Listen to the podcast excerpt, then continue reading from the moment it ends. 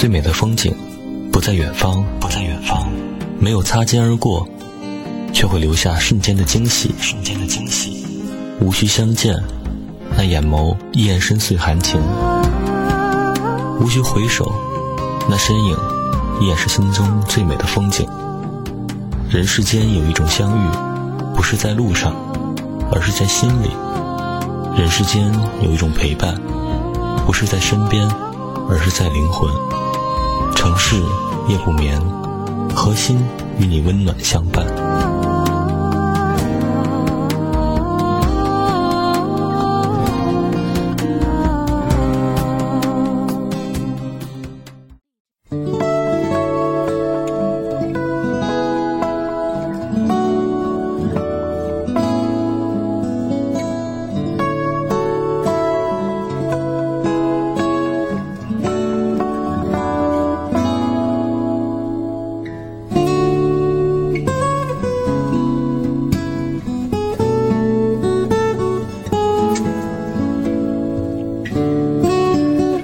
二十三点的零四分，感谢各位继续将频率锁定在中波七四七调频一零七点八陕西戏曲广播，在每天晚间的二十三点到零点钟来准时收听为您直播播出的城市夜不眠，我是何欣。今天你还好吗？有没有一些特别的事情在你身上发生？想不想跟我们一起来聊一聊、说一说呢？您可以来添加关注节目的微信公众号“一零七八城市夜不眠”，一零七八城市夜不眠，来把你的故事和你的心情来告诉给我。我们在节目当中跟大家一起聊一聊，也可以跟我们更多的听众朋友也来分享到你自己的故事。当然了，你身边朋友的故事呢，您也可以通过这样方式来发送到节目当中，跟大家一起的分享。收听我们的节目的方式也非常简单，关中地区的朋友可以通过收音机来收听中波七四七调频一零七点八陕西戏曲广播的电波就可以了。那么通过网络收听的朋友们可以直接登录访问陕西网络广播电视台，然后进入到陕西戏曲广播的页面，可以在线收听。手机用户也可以下载蜻蜓 FM 等一些网络收音机来搜索陕西戏曲广播，也是可以来同步收听到我们的直播的。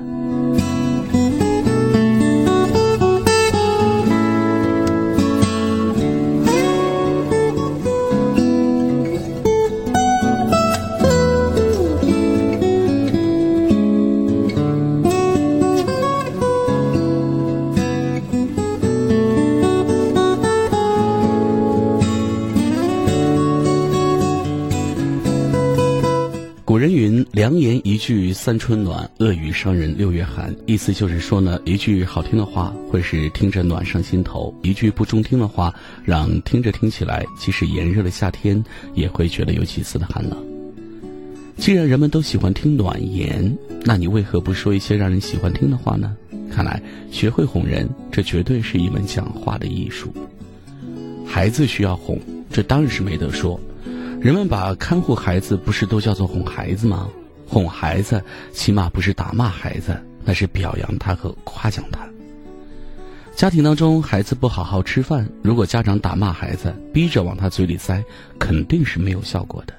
家长不妨说：“你看楼上那个小朋友不好好吃饭，我们家的小宝宝就很乖，吃饭可听话了，吃饱了很快就长成大个子，可懂事儿了。”或者说。宝宝看电视上的那个姐姐吃饭是不用喂，自己吃可聪明了。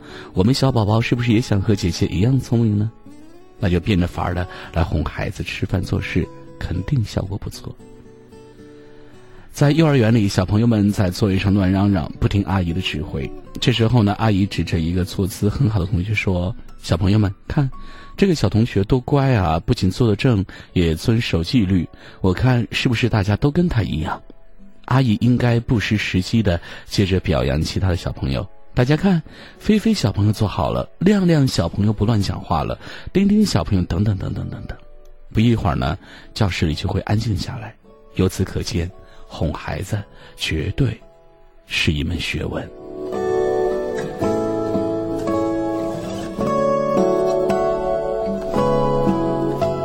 老婆需要哄。曾经读过一篇文章。说女人是用来哄的，把男人分为三等，把对待老婆的方式也就分为三种：一等男人哄老婆，二等男人骂老婆，三等男人打老婆。整天打老婆的肯定不是好男人，这样的男人估计做事业也好不到哪里去。二等男人尽管不是都骂老婆，但是呢，他在家中地位可能会屈尊，挣钱不比老婆多，既没当官也没发财，是日常生活中的平庸之人。一等男人哄老婆，这类男人并非都是惧内，往往呢是在外能够有所作为的人。他们并非天生智商超高，而是巧妙的运用了多人的智慧。在单位有帮呃有一帮智多星，在家呢有一个出谋划策的好老婆，把老婆哄好，无疑呢是一种智慧。老人需要哄，家乡有一种说法，就是说把老人当孩子哄，就是说老人一旦上了年岁，性格脾气都反常，跟孩童无异，他们希望儿孙天天陪伴他们左右才好。中年人的父母都年过花甲，因此呢，就得孝顺老人，不能让他们生气，还得整天哄着他。如果老人年事已高或者得了健忘症，更可怕的是生活不能自理了，那更得像哄孩子一样哄他吃饭、穿衣、遛弯等等。你看，孝敬老人，不哄能行吗？孩子需要哄才能够让他健康成长，老婆需要哄才会有利于家庭和睦。老人需要哄，才会让他们安度晚年。当然，学会哄人，那是一门学问，更是一种智慧。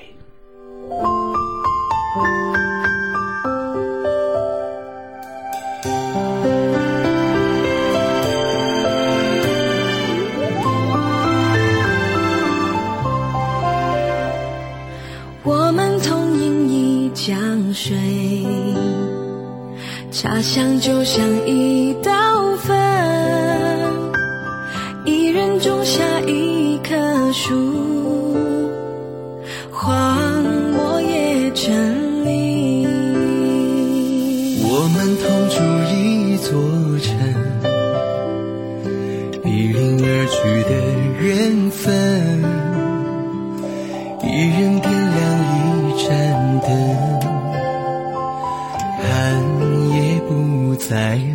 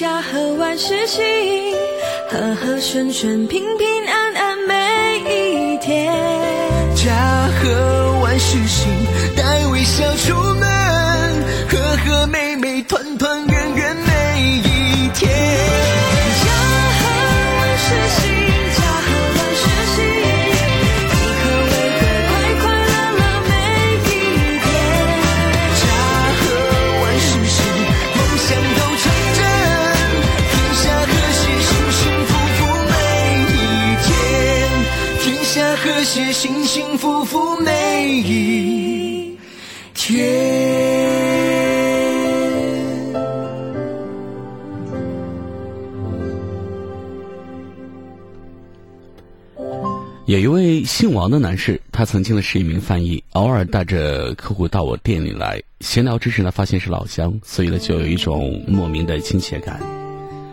无意间，他说起前几年妻子离开他，如今呢自己孤家寡人多年，我有一些不可置信。仔细端详一下他，实在是没有理由啊。这人也长得白净，一口流利的英文，名校学历，穿着打扮儒雅斯文，怎么看都绅士极了。难道是姑娘瞎眼了吗？还是有眼不识明珠呢？我心里这样想着，但终究没有说出口，因为交情并不深。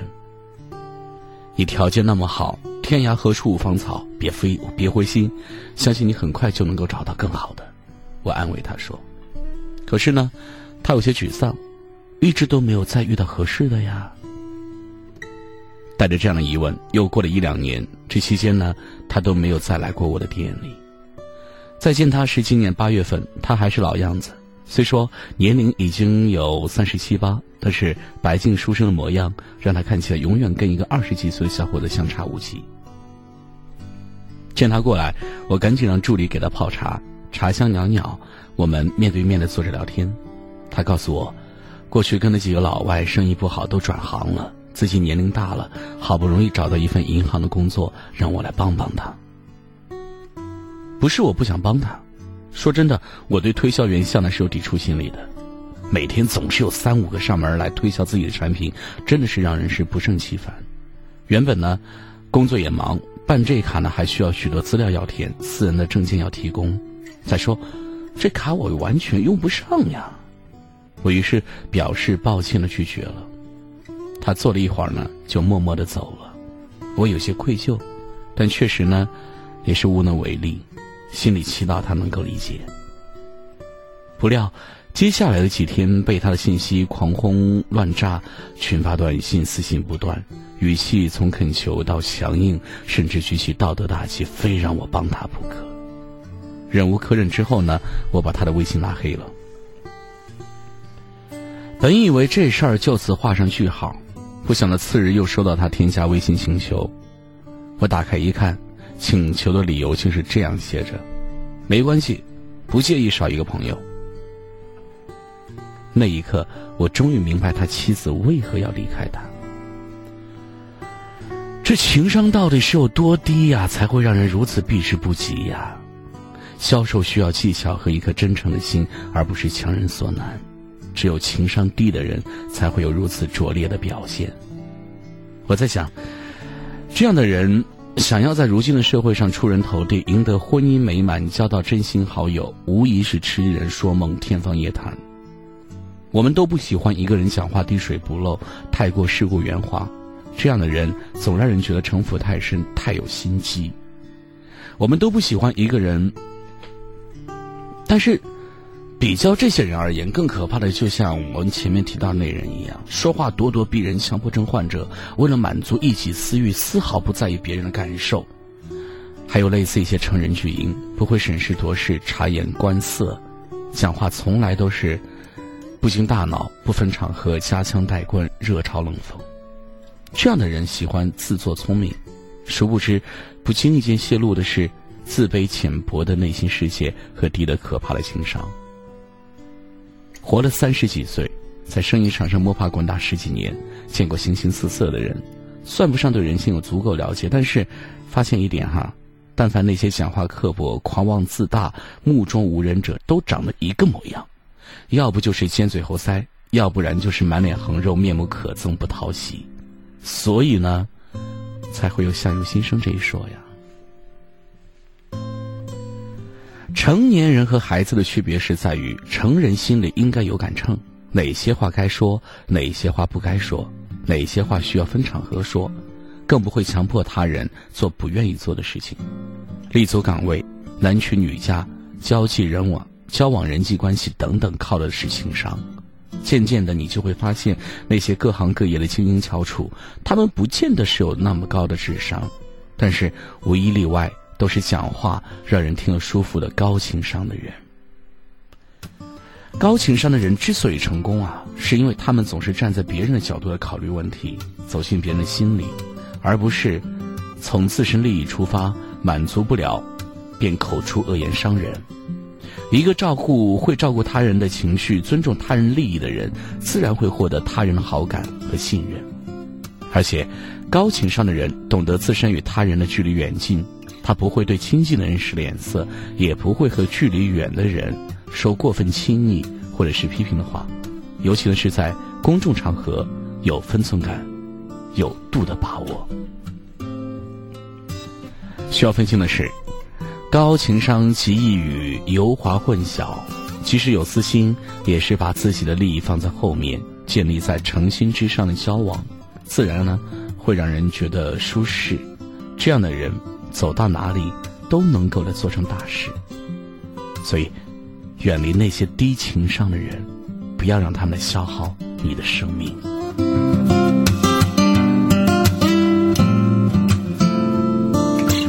这里是城市夜不眠，每天晚间的二十三点到零点钟为您直播播出。我是何鑫，我们先来听一首歌曲，之后呢，我们将会继续为大家讲述更多的故事。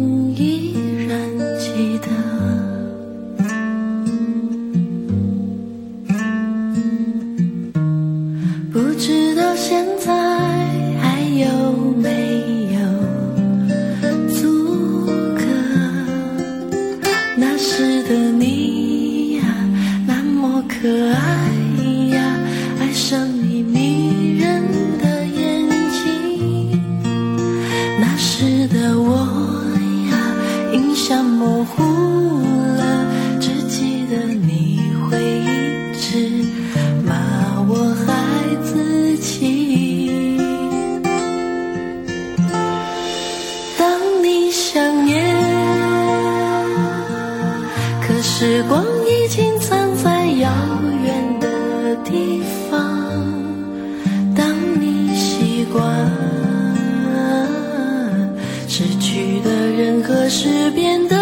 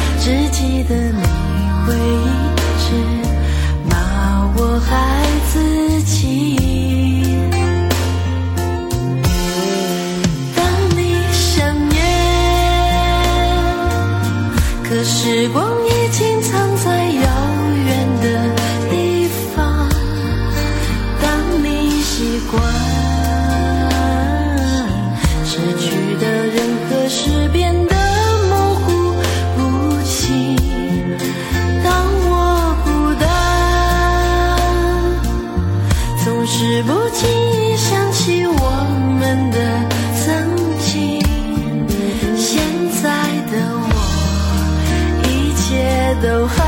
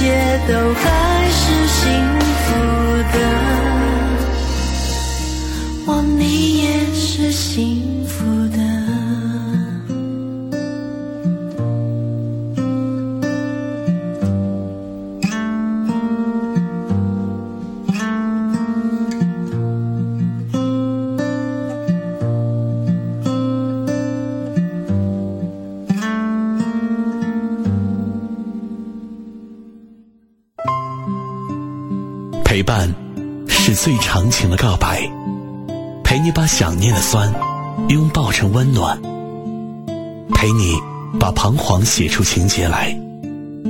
未来多漫长，再漫长，还有期待陪伴你，一直到故事给说完。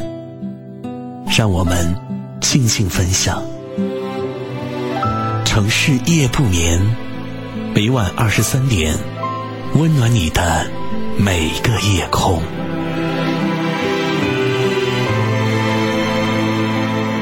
这里是每天晚间老师三点到零点钟为您直播播出的《城市夜不眠》，我是何欣。每天晚上的这一个小时，我都会在这里陪伴着你。那么你呢？有没有继续在陪伴着我们的节目，陪伴着我呢？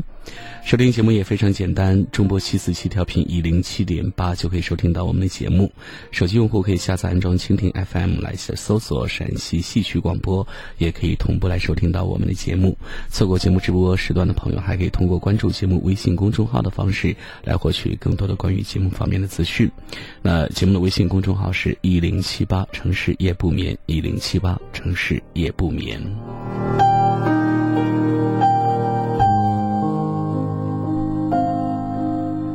前几天，几个老朋友年末相聚在一起聊天。有一个朋友谈起我们一个小学同学最近被人追债，结果打伤了人，被关了。记得在很多年之前呢，我们还一起去河里捉鱼，一起去勤工俭学。只是跟着他一起出现在我们记忆的，是他妈妈那张从来没有笑过的脸，好像有发不完的脾气。说实话，当年我们都怕他妈妈，他也怕，而且从来没有得到过妈妈的夸奖。父母在他很小的时候就离婚，他跟着妈妈过。可是呢，压力繁重、脾气火爆的妈妈从来都没有表扬过他，反而常常跟人抱怨说他不听话、人又懒、不给家里做事儿，还说他像他爸爸很笨，不指望他会读书。其实当时他在班上成绩非常好，而且呢智商也跟朋友们差不多，人挺聪明的。但是由于家庭的变故加之妈妈的否定，让他慢慢的失去了学习的热情。他跟我们说：“反正我很笨，不是读书的料，不读了。”最后呢，被校园边上那些小混混瞧上，于是加入了他们。中学毕业呢，就被学校退学了。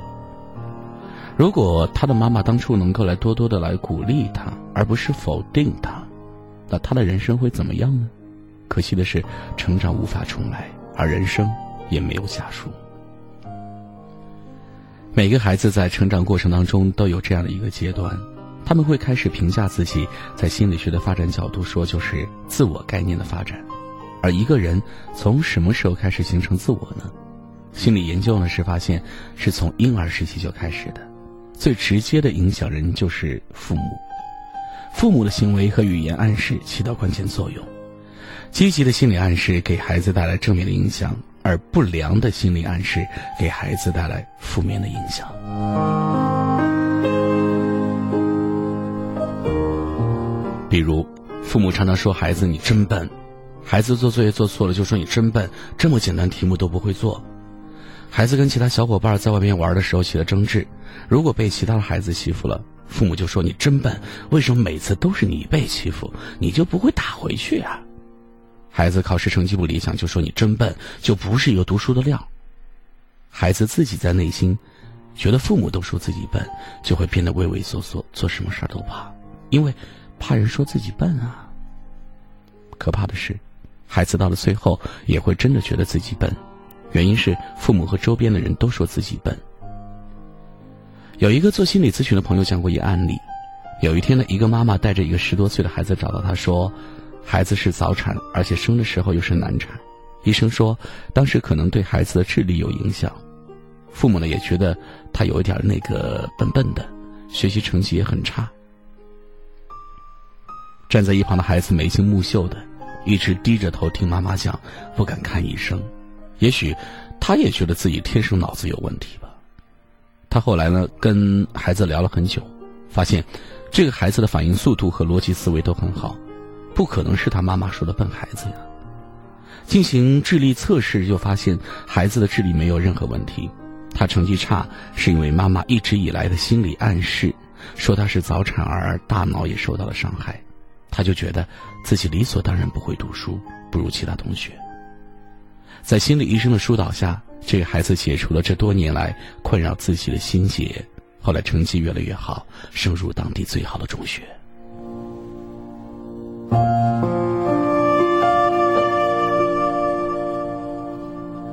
很多的父母喜欢来给自己的孩子贴标签，而且往往在不经意间来犯错，自己呢一时之间还察觉不了，而等察觉的时候呢，孩子可能已经受到了伤害。父母如果不及时发现并且改变的话呢，就会让孩子的自我概念当中来融入你贴的这些标签，影响着他们对自己的正确的评价。所有父母都爱自己的孩子，也希望自己的孩子好。但是总是在不经意间给我们的孩子施加了无数的不良的心理暗示，治标得先治本，孩子变坏变差，根源还是父母，往往是父母本身需要改变。孩子都会积极寻求赞同而得到认同，很多孩子到了两岁呢，就有了很强的克服困难的动机，来希望获取大人的赞誉，比如。我们会看到一个两岁的孩子成功的组装了一个小机器人儿，会微微的微笑着仰起头，跟父母说：“快来看呀，这是我做的。”这个时候呢，他们在寻求来自父母的赞许，而这样的赞许会让孩子形成安全型依恋的状态。孩子需要可以为他们当安全港、关爱和负责的父母。这样才能让他们面对生活及学习当中出现的各种挑战时，能够不会害怕和焦虑。那么，在早期形成安全性依恋的孩子，在两岁的时候呢，能够更好的解决问题，好奇心更强，也更加独立。进入小学之后呢，也会对解决问题更感兴趣，因为他们拥有更多的自信。而一直拥有安全型依恋状态的孩子，长大以后呢，在社会交往。和婚姻家庭生活当中都会更加的自信平和。从心理学的角度来看，以积极的态度对待孩子，暗示孩子，孩子就可能朝着积极的方向前进。相反，如果对孩子存在偏见，或者总是说一些负面的话，那么孩子就很可能会朝着相反的方向发展。所以，与其主观的打那些标签，不如实实在在的陪伴和引导，请少一些责怪。多一点鼓励，相信在不久的将来，你将会收获一个优秀的孩子。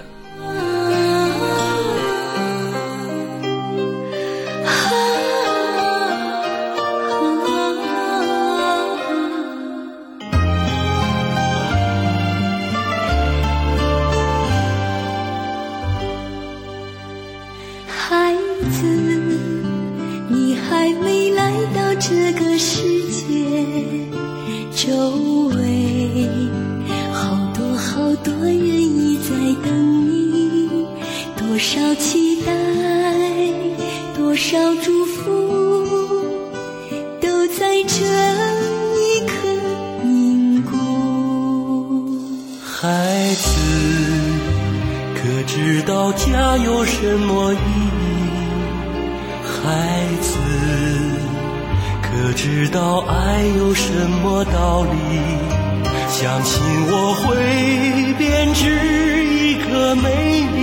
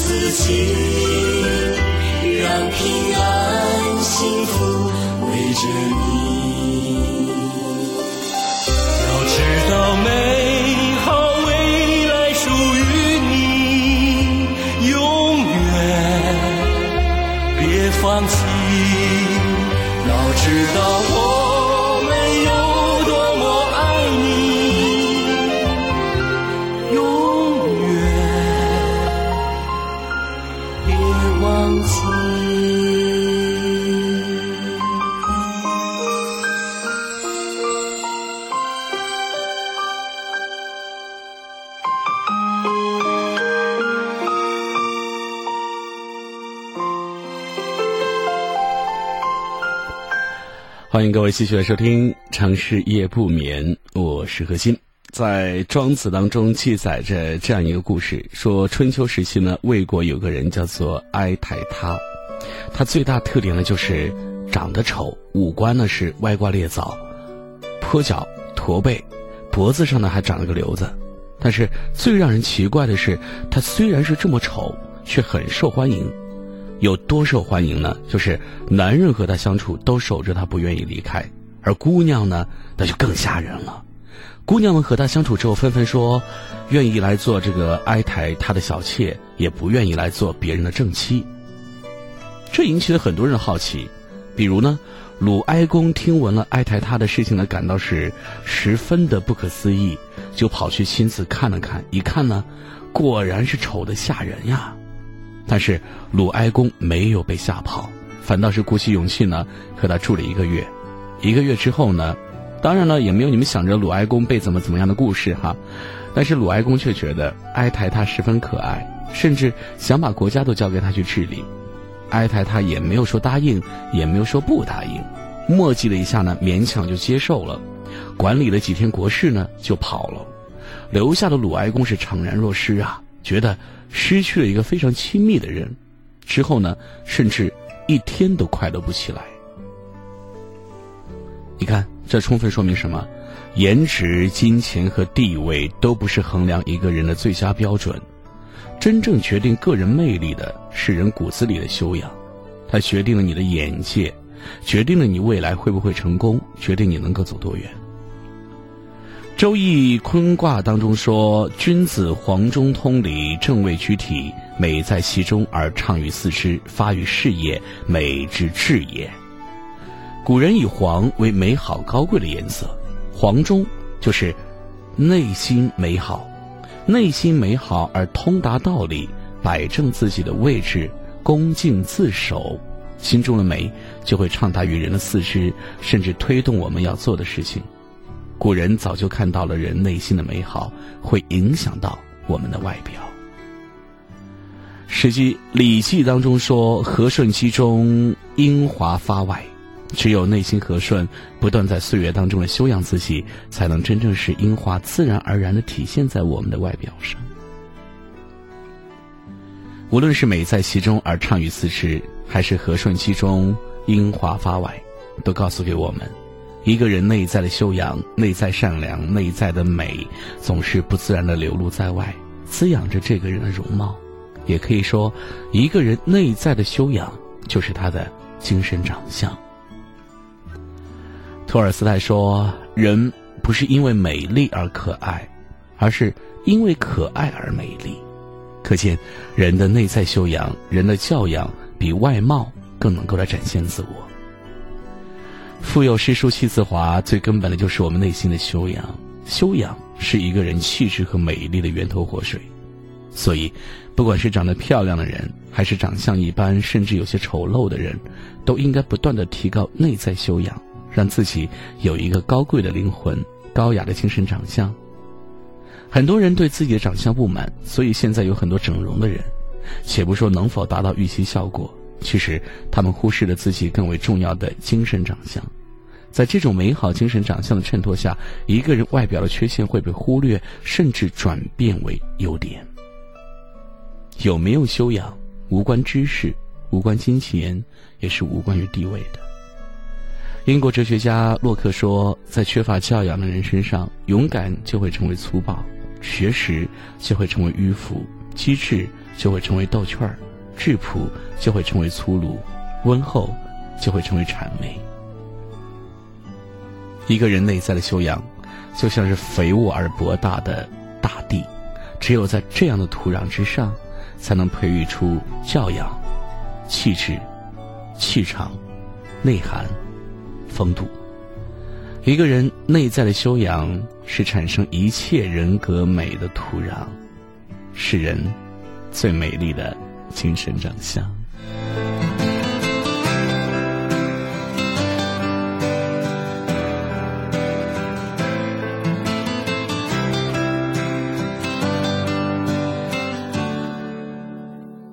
爱像遇见一次不经意的烟火，一眨眼就错过。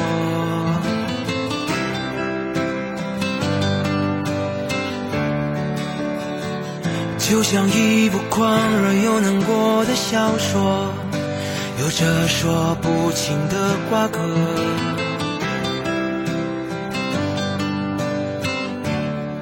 最后记住了什么？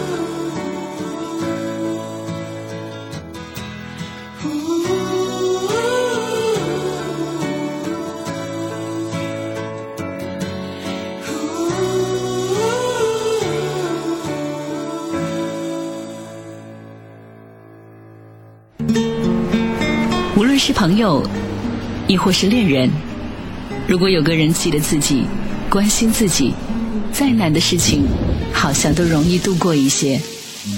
哪怕这个人只是陪你散散步、聊聊天而已。或许幸福就莫过于孤单的时候有人惦记着你。陕西戏曲广播，城市夜不眠，每晚十一点，温暖你的整个夜空。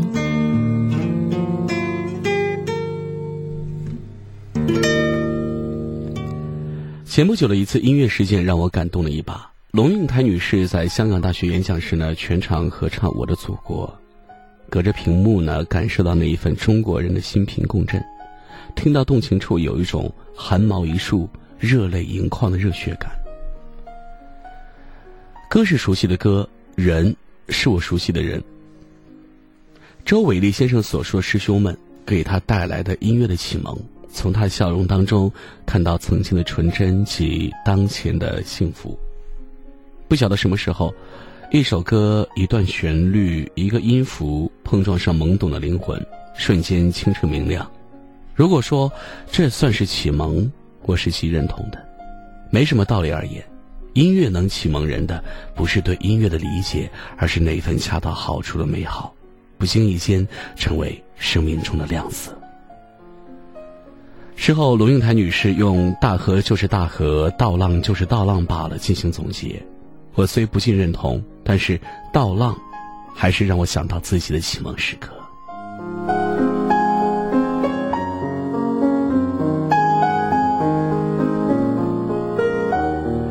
在记忆空间里，总有那一片金黄色的稻浪，父辈们的勤劳历历可见。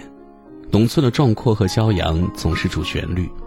而让我尤其深刻的是，秋收过后，卖货完毕，打谷场上，村支书总是用疲惫而兴奋的吆喝，村民自唱自演的样板戏，《红灯记》《沙家浜》智取威虎山，每每想来，耳畔依稀有惊呼袅袅。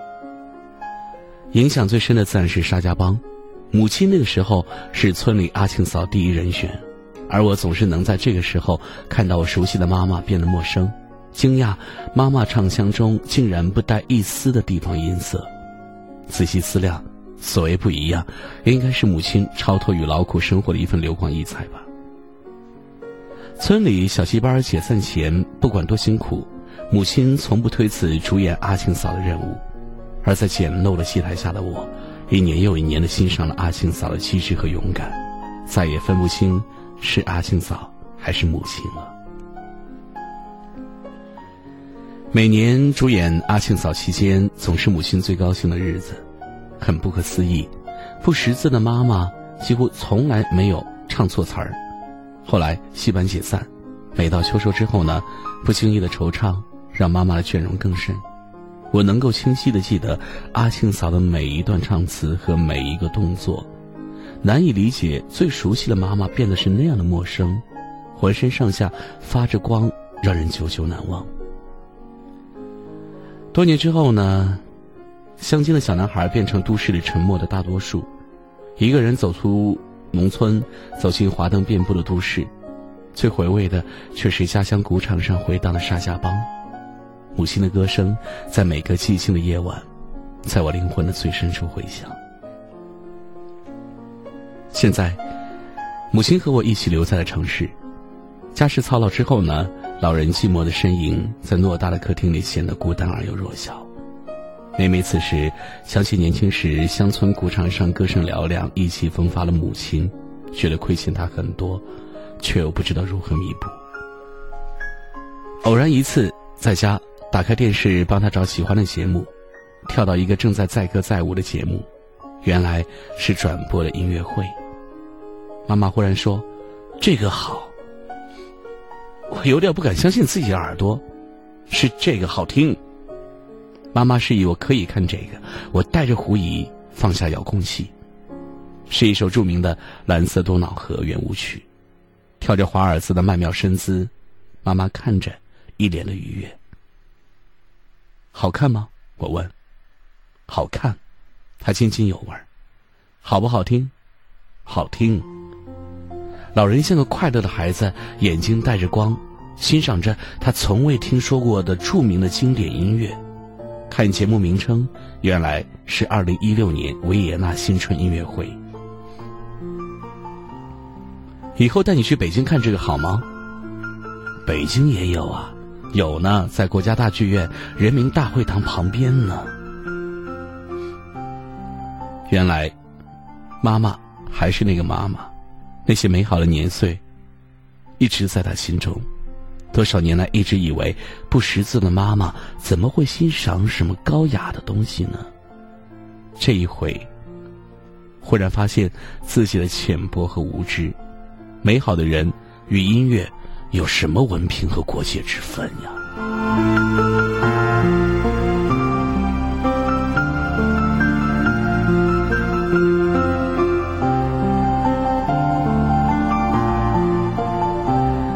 一八六六年战争后的奥地利维也纳郊外，人们在乡村舞会迎接新年，在蓝色多瑙河的旋律当中载歌载舞，人们对故乡的赞美和热爱通过热烈舞蹈和激昂的音乐表达出来。一九五六年，中国上海，电影《上甘岭》拍摄完毕，沙蒙请刘炽为《我的祖国》作曲。刘炽为了让人们喜爱这首歌曲，调查研究了一九四九年到一九五五年人们喜欢唱的歌曲。从中选出十首歌曲，反复聆听，最后从其中一首《卢沟问答》当中的第一句找到了“我的祖国”开始的半句。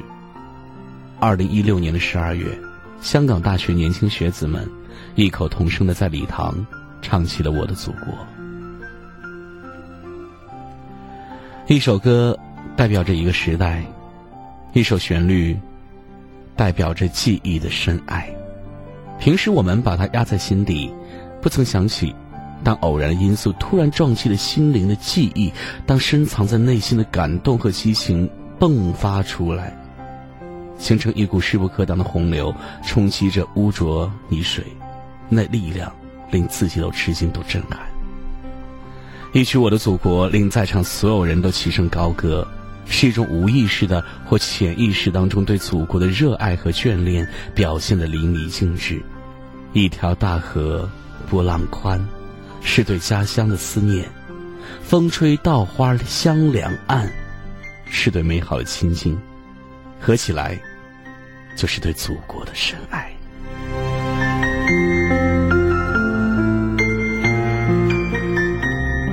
这里是每天晚间二十三点到零点钟为您直播播出的城市夜不眠，我是何欣。今天晚上节目到这里呢，也要跟您说声再见了。在节目最后呢，还是要提醒各位，在节目之外，你还可以来添加关注节目的微信公众号“一零七八城市夜不眠”，一零七八城市夜不眠，来获取更多的节目方面的资讯。错过节目直播时段的朋友，也可以通过添加关注节目微信公众号的方式来获取更多的往期录音。同时，你也可以通过这样的方式来把你的故事或者您身边人的故事来发送给我，跟我们收音机前的朋友们一起来分享。好，朋友们，今晚节目就这样，祝您晚安。